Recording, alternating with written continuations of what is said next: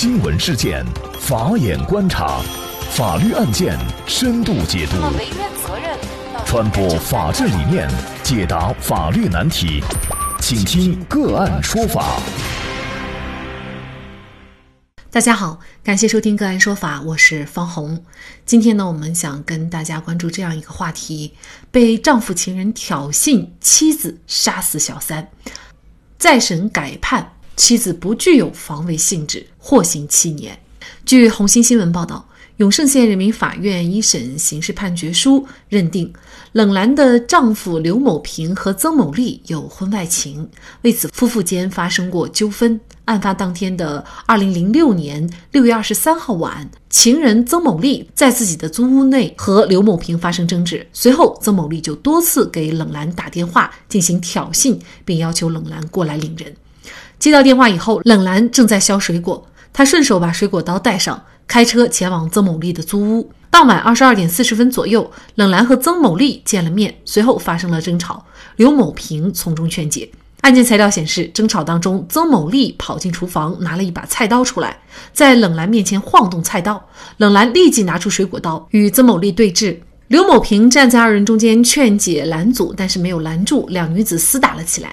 后来，曾某丽再次跑回厨房，双方停止了厮打。曾某丽再次出来的时候，冷兰和刘某平发现曾某丽的腹部已经被水果刀刺伤。这个时候，冷兰家属赶到，多名目击证人说，一进门就发现曾某丽躺在墙边，肚子在流血。冷兰随后向公安机关报案，曾某丽被送往医院抢救，当晚因急性失血性休克死亡。二零零六年十二月五号。永胜县人民法院一审认定，冷兰在受到他人持刀威胁的情况下，用自身携带的水果刀相对抗，属于正当防卫行为。但是其防卫行为超过了必要限度，造成了对方死亡的重大损害后果，应该认定为防卫过当，以故意伤害罪判处冷兰有期徒刑三年，宣告缓刑，缓刑考验期限为五年。十三年后，也就是二零一九年的十一月十一号，丽江市人民检察院提出抗诉，认为原审判决认定防卫过当的证据之间存在矛盾，无法排除合理怀疑，因此认定冷兰的行为构成防卫过当的基本事实不清，证据不足。二零二零年四月十五号，华坪县人民法院再审作出改判。以故意伤害罪判处冷兰有期徒刑七年。再审法院认为，冷兰是否是在曾某丽进去厨房拿着菜刀冲向自己时用水果刀刺伤对方，证据没有达到确实充分的证明标准，对防卫过当的认定不具有唯一性和排他性，证据之间存在矛盾，无法排除合理怀疑。综上，冷兰的行为不构成正当防卫，防卫过当。那么冷兰的行为到底是否具有防卫的性质？在事实不清的情况下，是否应当给予冷兰更严厉的处罚？就这相关的法律问题，今天呢，我们就邀请刑法学教授、清华大学博士、广东深人律师事务所主任王平聚律师和我们一起来聊一下。王律师您好，您好啊，黄红你好，非常感谢王律师。这个案件呢，我们会发现它是二零零六年就已经做出了一个生效的。法院判决，这个时隔已经是十四年的时间了啊，呃，也就是说，当初的这个判决缓刑，呃，冷兰他已经是执行完毕了。检察院现在又翻案，可能大家会觉得挺奇怪的啊，一个生效的判决，为什么在十四年以后又被重新推翻又重审？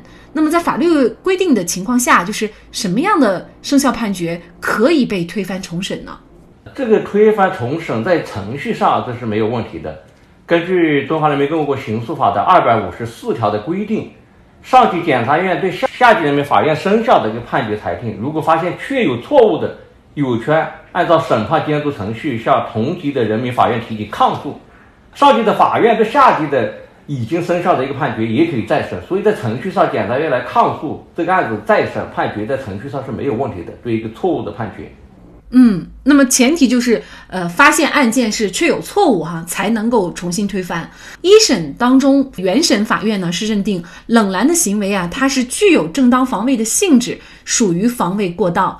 但是呢，再审的法院却认定啊，冷兰的行为它不具有防卫的性质。关键的就在于这个事实当时到底发生了什么？事实上呢是没有查清楚的。所以呢，在事实无法证明或者是存在疑点的情况下，要认定冷兰的行为到底有没有防卫的性质，这个怎么来认定呢？再审他又认定冷兰没有防卫的性质，又是否有说服力呢？从案件现在爆出来的情况、一审的情况和再审的情况来看，就这个案件存有疑点。从刑法学的角度出发，存有疑点的情况下面，个人认为还是要认定他是构成正当防卫的，可能防卫过当也是正当防卫的一种情况啊。再审认为防卫的证据不足，没有排除合理的怀疑。因此，就判他故意伤害罪成立，判了七年。在事实无法证明或者存疑的情况下面，我们依然要认定他具有防卫性质。为什么呢？因为刑法学有一个基本的原则，也就叫疑罪从无。从这一个疑罪从无的原则，又衍生出另外一条基本的原则，叫存疑的利益归于被告人。检察院抗诉和法院的改判，他的理由是错误的，他违背了这一条基本的刑法学的原则。本案关键的。焦点是什么呢？就是被害人这个曾某啊，是否拿着菜刀准备来伤害被告人冷兰？如果是，那么就构成正当防卫；如果不是，那就是普通的故意伤害罪。在这个事情存疑的情况下面，再审的检察院抗诉和法院的理由说，这个事情存疑。那么存疑的情况下面，被告人是否是在被害人持菜刀准备伤害他的时候，他就做出了一个反杀？我们在刑法学上要推定被害人有这么一个准备伤害他的行为，因为这样的一个推定有利于被告人冷然。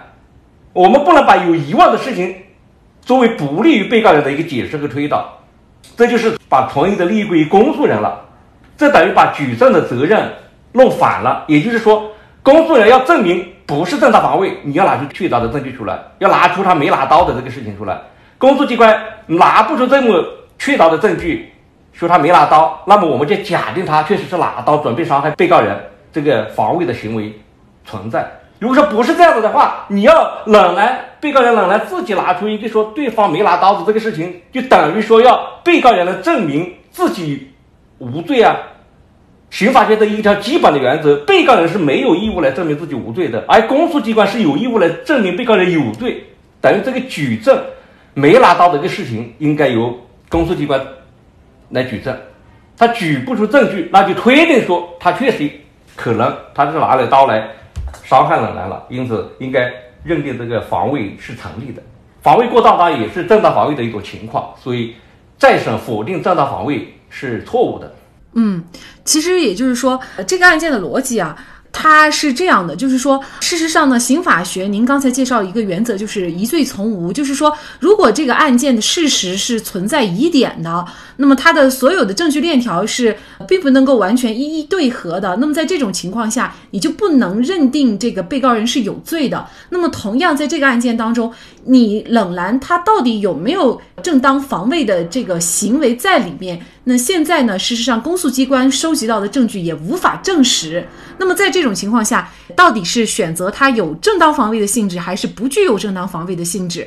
那么这个就应该有利于被告人，也就是冷兰的这个方面来进行一个定罪和量刑。因为你事实不清，你不能够在事实不确定的情况下对被告人进行呃更加严厉的处罚。那么，所以这个案件的再审其实就是很有争议的。那么冷兰呢，他也是不服的，因此呢，他也提出了上诉。您觉得二审的？改判有没有可能，或者说冷兰他能有办法让自己获得一个对自己最轻或者是无罪的这样的一个判决吗？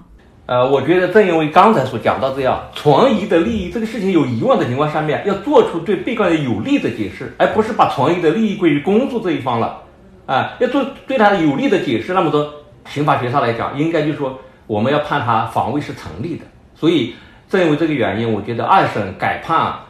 撤销再审判决，改判防卫过当或者无罪的可能性还是存在的。但事实上，冷兰他让他去找十四年前案发时的证据，也是不太可能的。所以，可能冷兰在这个案件当中，他能够做的就是找一位辩护律师给他做辩护。但是，更重要的也是法院。在检察机关提供的相应的没有明确所指的事实证据的情况下，法院的一个判决理念也是特别重要的。是的，他当然他能找到证据来证明说对方拿了刀最好的，但是他找不到证据，他在法律上并没有这样一个义务的要找到这个证据啊。哎，等于你公诉机关要找到足够的证据证明被害人没有拿刀，所以你这个防卫不成立。所以，呃，还是取决于。二审的这个法官，他们法庭的一个刑法学的理念，他执是否执行了一个正确的刑法学的理念？如果说是一个正确的刑法学理念的指导下面，应该还是要推翻这个再审的判决。疑点利于归于被告人的原则，表现为当事实在有罪无罪之间存在疑问的时候，应该宣告无罪；当事实在重罪和轻罪之间存在疑问的时候，应该认定轻罪等等。应该说，大家耳熟能详的经典案例当中，最著名的就莫过于美国的辛普森杀妻案。这个案件当中，由于警方提供的多个证据存在难以排除的疑问和诸多程序问题，导致检方指控的事实是否存在不能排除合理怀疑。那么，最终陪审团做出了无罪认定。在这里，再一次感谢刑法学教授、清华大学博士、广东深人律师事务所主任王平聚律师。那么，大家如果想获得我们节目的图文资料，欢迎您关注“个案说法”的微信公众号，在历史消息当中就可以找到这期节目的全部图文资料。那么，大家在生活工作当中遇到一些法律问题呢，也欢迎大家向我们进行咨询。您可以添加幺五九七四八二七四六七这部手机号码的微信号，就可以找到我们。他们都非常的资深、专业和负责任。感谢您的收听，我们下期节目再见。另外，您还可以通过界面新闻 APP 收听我们的节目。